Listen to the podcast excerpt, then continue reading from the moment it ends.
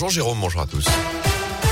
Et à la une ce mercredi, ces entreprises locales innovent contre le Covid. Cette semaine, Radio Scoop vous présente cinq sociétés d'Auvergne-Rhône-Alpes. Leur particularité, la crise sanitaire leur a donné de bonnes idées. Troisième épisode ce mercredi avec Lod Protect. Cette entreprise basée près de Lyon a inventé une lumière qui désinfecte l'air. La technologie s'appelle LOD Air, LOD LOD comme lumière ou désinfection. Le principe est simple, l'air est aspiré dans un conduit pour être purifié à l'intérieur de la lampe pour les rayons UVC qui tuent les virus, notamment les coronavirus. Les détails d'Olivier Moyen, le PDG de LOD Protect. Les UVA et les UVB traversent la couche d'ozone, on les connaît déjà, c'est ce qui nous permet de bronzer. Les UVC en revanche sont bloqués à 100% par la couche d'ozone. Les virus, les bactéries ne sont pas habitués à ces UV de gamme C et quand on peut euh, les mettre en présence de ces UVC, on va venir finalement casser la double hélice d'ARN ou d'ADN des virus et des bactéries. Sauf que là, ils sont contenus dans la lampe, donc il n'y a pas de risque pour les gens. C'est naturel, c'est pas chimique. Par contre, c'est extrêmement puissant puisque c'est obligatoire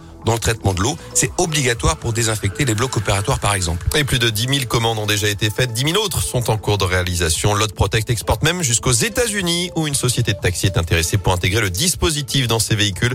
Vous retrouvez plus d'infos à ce sujet sur radioscoop.com et sur votre appli Radioscoop.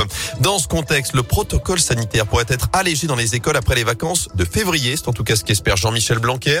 Le ministre de l'Éducation indique également que 4% des classes sont fermées actuellement en France. Il assure également que 90% des masques FFP2 sont arrivés dans les écoles pour équiper les enseignants et les personnels, alors qu'on a battu un nouveau record, triste record hier en France. Plus de 500 000 cas positifs au Covid détectés en 24 heures. On a passé aussi la barre des 30 000 malades hospitalisés, du jamais vu depuis le mois d'avril. Mais le chiffre des personnes en soins critiques continue de baisser légèrement. Dans l'actu également, une vingtaine de pompiers déployés à Lorette ce matin en cause cet incendie dans le garage d'une maison. Le feu s'est déclaré aux alentours de 5h30. Les cinq occupants, un couple et ses trois enfants de 17, 18 et 20 ans ont pu sortir avant l'arrivée des secours. Ils vont devoir être relogés dans la famille. Des pompiers déployés également hier dans le Rouennais. Intervention pour sortir deux chiens de chasse bloqués dans un terrier depuis la veille sur la commune des Noé au-dessus du barrage de Renaison. D'après le progrès, les chasseurs ont d'abord essayé de les récupérer, notamment avec une mini-pelle. Des pompiers spécialisés sont arrivés sur place hier en renfort avec des caméras et des sondes, mais eux non plus n'ont pas réussi à les localiser, à les secourir. Le dispositif a été levé dans l'après-midi.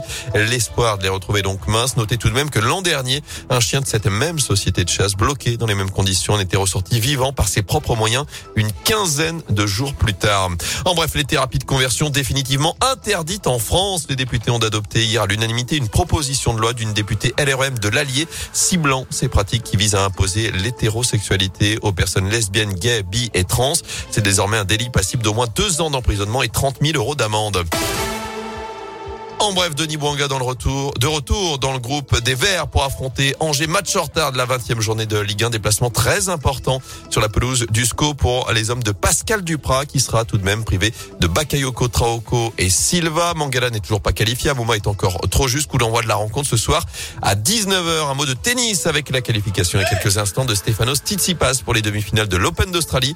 Le grec vainqueur en 3-7 de l'italien Sinner. Il affrontera pour une place en finale le vainqueur du match entre le canadien Auger Aliassim et le russe Medvedev qui se jouera en fin de matinée.